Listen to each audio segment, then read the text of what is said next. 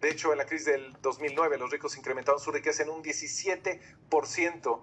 En la pandemia incrementaron 5.2 millones de millonarios. Ha surgido un millonario cada 26 horas desde la pandemia y en los últimos reportes de Oxfam dice que el 1% de los más ricos del planeta acumularon el 63% de la nueva riqueza generada.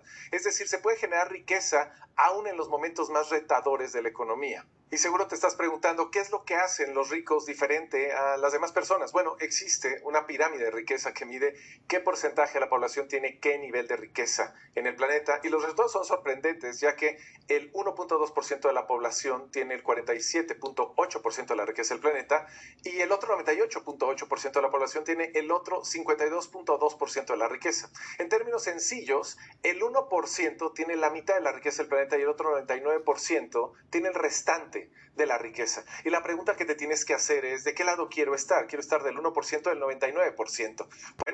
Pues tienes que aprender a manejar tu dinero de forma distinta.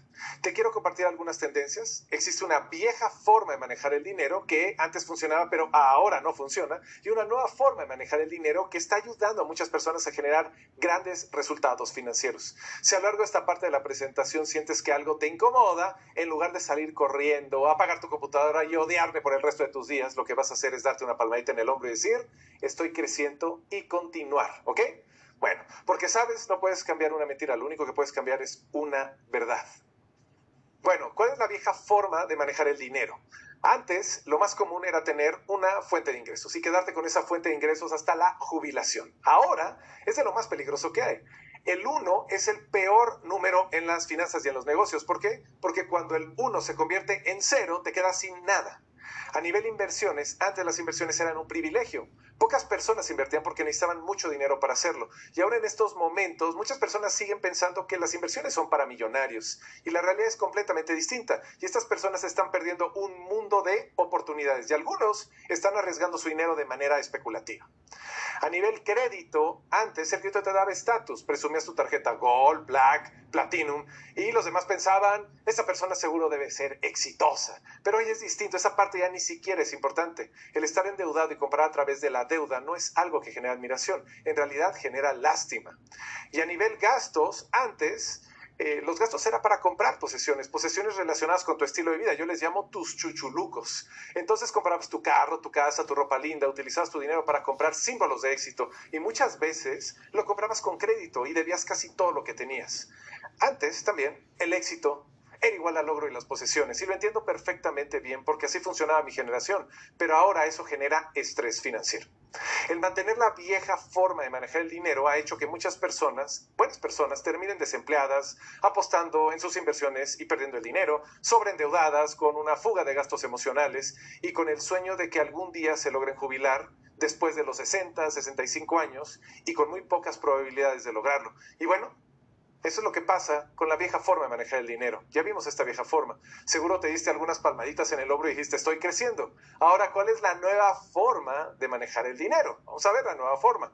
Porque en lugar de tener una fuente de ingresos, ahora puedes tener múltiples fuentes de ingresos. El juego se llama tener múltiples fuentes de ingresos. La inversión ya no es un privilegio porque es accesible prácticamente para todas las personas. Puedes invertir desde 100 pesos, lo cual te permite tener múltiples vehículos de inversión. El crédito ya no te da estatus. Ahora las personas son totaleras. Utilizan las tarjetas más como un medio de pago que como una fuente costosa de financiamiento. Y es indiferente el tipo de tarjeta que estás utilizando. Ahora las personas gastan solo en lo necesario para su vida. Muchos ya ni siquiera quieren tener posesiones y prefieren rentar posesiones de alguien más, como en los Ubers, en los Airbnbs y otro tipo de plataformas. Antes el éxito sabíamos que significaba logro y posesiones, ahora el éxito significa libertad, completamente libertad. Así, la vieja forma de manejar el dinero hoy en día te genera estrés financiero. Y hoy la nueva forma de manejar el dinero te genera libertad financiera, que es cuando no necesitas seguir trabajando para pagar los gastos de tu estilo de vida. Y es porque lo puedes pasar con los rendimientos de tus inversiones. Y así es como decides trabajar haciendo lo que te apasiona, es lo que hago hoy en día. Y la pregunta para ti es, ¿hay algo que necesites cambiar en la forma en la que manejas el dinero con lo que estamos viendo de la vieja forma y la nueva forma de manejar el dinero? Porque lo que te quiero decir es que es posible hacer el cambio y yo soy prueba de ello. Ahora, ¿qué te quiero compartir ahora? que no importa dónde te encuentres en estos momentos a nivel financiero, seguramente estás en un mejor lugar que, como, eh, que en el lugar donde empecé yo. Esa es la función de la vida de libertad financiera. Para trabajar en ella utilizaremos un formato que puedes descargar ahora mismo. Te voy a compartir la estructura y te voy a dar unos ejemplos de cómo llenar. En las siguientes sesiones vamos a hablar de números, de estrategias de inversiones y otras cosas relacionadas con tus finanzas, pero después de más de una década de enseñarle a las personas cómo manejar su dinero para llegar a esta libertad financiera, he comprobado que si no tienes clara tu vida de libertad financiera, lo demás no importa, porque tienes el riesgo de tenerte en el primer obstáculo que se te presente. Entonces, tu vida de libertad financiera la necesitas clarificar desde tres ángulos. Necesitas visualizar el momento en el que ya eres financieramente libre, es decir, cuando puedes pagar los gastos de tu estilo de vida a través de los rendimientos de tus inversiones, y es el momento en el que tienes más dinero y más tiempo en tu vida. Y te vas a preguntar desde tres ángulos distintos, desde lo que tienes, desde lo que haces, desde lo que sientes. Entonces, vamos con la primera pregunta, es, ¿qué es lo que tengo hoy que soy financieramente libre que antes no tenía? Y toma en cuenta los aspectos materiales, por ejemplo, ingresos holgados, suficiente dinero de respaldo, casa pagada al 100%, el auto que te gusta, cosas materiales, contempla cosas materiales, ¿ok? El segundo ángulo tiene que ver con lo que haces o actividades que realizas ahora que eres financieramente libre. Por ejemplo, trabajas en lo que te apasiona, viajas por el mundo, estudias en lo que te apasiona también, eh, practicas tu deporte favorito, disfrutas a tu familia, ayudas a las personas, entre más específico seas, va a ser mucho más poderoso tu diseño.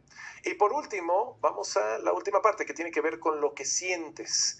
¿Qué es lo que sientes ahora que eres financieramente libre que no sentías antes? Y puede ser tranquilidad financiera, seguridad de que todo está cubierto, emoción de que exista un nuevo día, ganas de vivir al máximo, satisfacción de dar de regreso. Asegúrate que lo que diseñes sea algo realmente inspirador.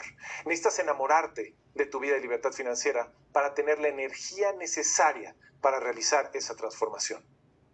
Y tal vez te preguntes en este momento, pero Alejandro, ¿realmente tendré el potencial para lograrlo?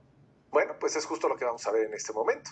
Hay cinco factores que te permiten validarlo y pon mucha atención para ver si cumples con ellos, ya que si no cumples con los factores, tal vez este no sea el camino para ti. El primer factor se llama claridad y la pregunta es, ¿Tienes claridad del número de tu libertad financiera y de cómo será tu vida de libertad financiera? El número de libertad financiera es igual al número de tus gastos mensuales, ya que necesitamos que tus rendimientos sean suficientemente altos como para pagar los gastos de tu estilo de vida. Tu vida de libertad financiera la acabamos de ver.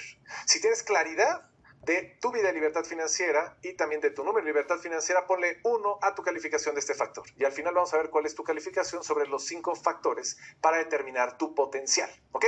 El segundo factor se llama habilidades. Para volverte financieramente libre necesitas habilidades numéricas, ¿sí? Habilidades numéricas. Es muy difícil generar libertad financiera si no tienes habilidades numéricas. Para eso necesitas aprender a sumar, restar, multiplicar, dividir. Algo básico, pero necesitas que sean habilidades numéricas. Porque necesitas darle seguimiento, monitorear tus inversiones, calcular rendimientos, calcular otros temas numéricos. De hecho, hay una herramienta que vamos a hablar en el siguiente eh, taller, en la siguiente sesión y le vamos a poner tus números con el objetivo de que veas dónde estás parado. Y esta herramienta la vamos a utilizar de aquí hasta la libertad financiera. ¿ok? Entonces, ¿tienes habilidades numéricas o no las tienes?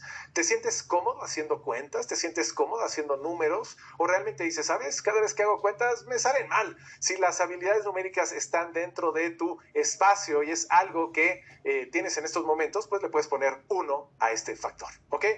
Ahora vamos con el tercer factor que tiene que ver con la implementación, la implementación de estrategias financieras. Y eso quiere decir lo siguiente, cada vez que tú aprendes algo nuevo, ¿eres bueno implementando o eres malo implementando? Si aprendes algo nuevo, solamente tomas notas o te aseguras de implementar para apropiarte de ese conocimiento. Si eres bueno implementando, pues tienes un punto en ese factor también, ¿ok? Vamos ahora con el número cuatro que tiene que ver con la disciplina. La libertad financiera se construye de manera acumulativa, no de forma especulativa, y para eso tienes que tener disciplina. Tienes que poder dar seguimiento, monitorear el progreso de los resultados, como lo vimos. Entonces la pregunta es, ¿eres disciplinado? ¿Puedes dar seguimiento? Si puedes dar seguimiento, esto es fantástico, ese factor va a estar de tu lado. Y si no puedes dar seguimiento, pues te va a costar más trabajo ser financieramente libre. Así que si tienes algo positivo en este factor, pues le vas a poner uno, ¿ok? Ahora vamos con el último factor, que es el número 5, y ese tiene que ver con el compromiso. ¿Qué tan comprometido estás con tu libertad financiera? Al inicio, les hacemos una encuesta cuando entran al taller porque me gusta saber eh, cómo está el grupo. Y te quiero decir que más del 90% de las personas está completamente comprometida con su libertad financiera. Dice que la libertad financiera es una de las cosas más importantes que hay en su vida. Así que la pregunta para ti es, ¿eres parte de esas personas? ¿Realmente estás comprometido con tu libertad financiera? ¿Realmente estás obsesionado con que esto suceda, con tu vida de libertad financiera, con lo que quieres para ti? Porque si te da igual ser o no ser financieramente libre, pues no lo vas a lograr. Necesitas estar realmente obsesionado con tu resultado. Y si estás así, entonces tienes un siguiente punto en el factor número 5. Ahora, es momento de validar. ¿Cuál es tu calificación sobre 5? ¿Tienes 4 sobre 5? ¿Tienes 5 sobre 5? Entonces tienes un alto potencial de libertad financiera. Si tienes una menor calificación, pero uno de tus factores es el compromiso, te quiero decir que lo puedes lograr, pero te tendrás que esforzar más. Y claro, cuando piensas en tu vida de libertad financiera, sabes que el esfuerzo vale la pena. ¿Ok?